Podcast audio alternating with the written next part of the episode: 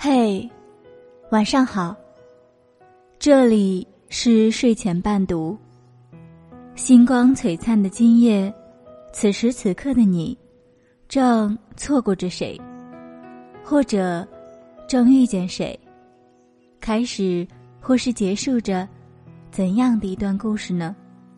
我是一千，每天晚上十点，不见不散。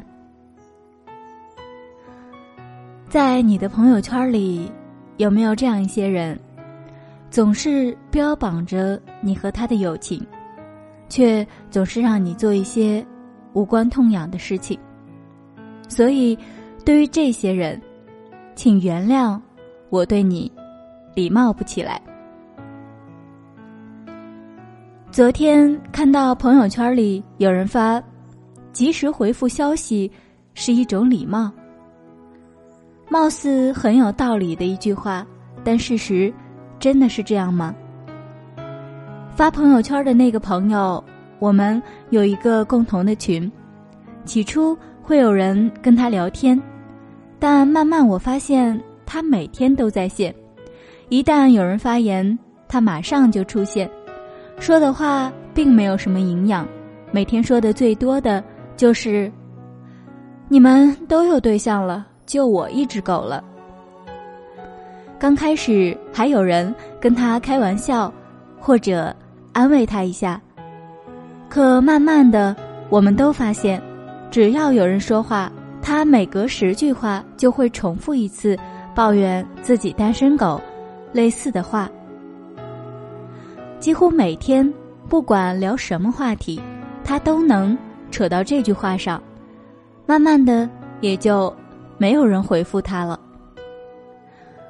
甚至于前段时间刷空间，看到他在别人说说下边的评论，也是在一通抱怨。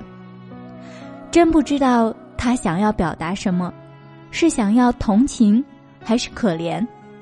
难道想让人觉得他眼光高吗？有些人就是这样，话说多了就是话痨。转念想想，你越安慰，他越上脸；当别人不再安慰他了，他又反过来说你不及时回复，太不礼貌了。你那么闲，我为什么要随时回复你？你每天闲得无聊，别人就要陪着你闲吗？没有人有义务根据你的时间去安排自己的时间。几天前，一个许久未联系的同学突然发信息：“在吗？”曾经收到这样的问候，总是感觉很激动，但现在更多的是小心翼翼。终于过了一天，他又发：“在吗？”于是我直接回了句：“在。”需要我投票还是点赞，还是关注好友？我不去想他看到回复会是怎样的反应，只是收到了太多类似莫名其妙的问候。在吗？在。然后一个链接发过来，帮忙投下票，谢谢亲爱的。还不忘追加一句，投完截图给我。这种情况太多，他也不例外，直接链接发来，打开一看，流程。简直目瞪口呆，扫二维码加公众号，关注一下，发投票二字，填邀请码，投某某号某某人，截图。唉，头都大了。更有甚者，还要下载软件让你帮忙扩散。你不帮忙吧，他就说你人脉那么广，微信好友那么多，这点动动手指无关痛痒的小事都不帮，又没有什么损失。一点面子都不给，到头来莫名其妙的被别人一顿数落。拜托，就算别人手机好友多，那也是别人的事儿，凭什么为你打广告？这种帮了不得好，不帮让你一身骚的人的问候，还是不回复的好。对于许久未联系的问候，实在是不敢恭维。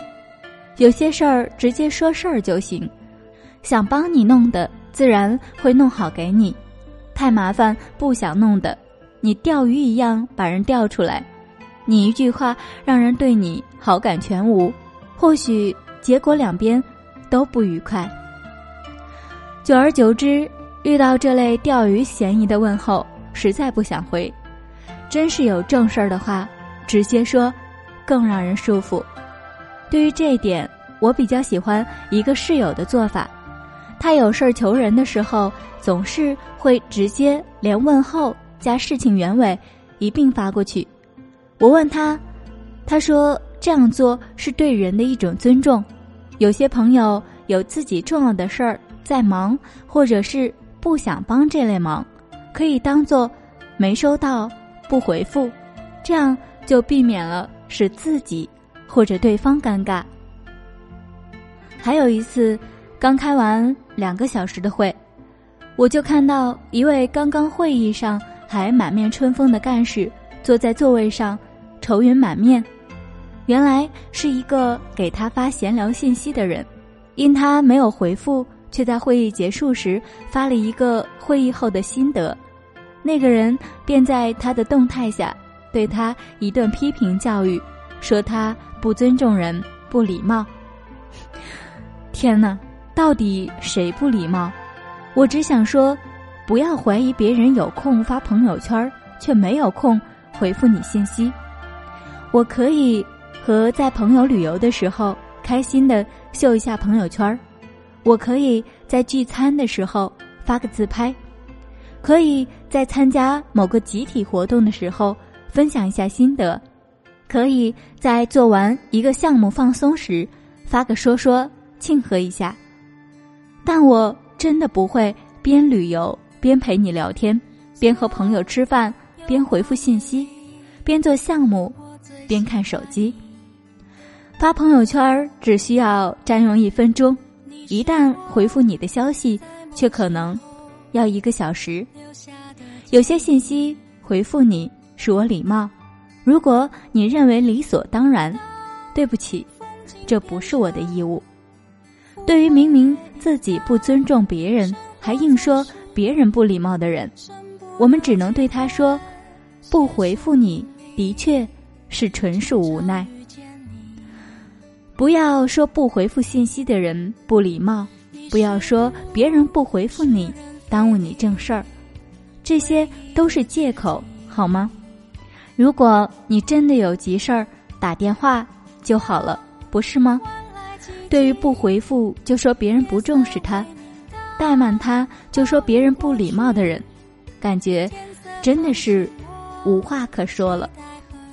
当然，回复信息的确是一种礼貌，但不回复不代表不礼貌。回复的前提是别人看到了你的信息，并且明确了你的用意，不是吗？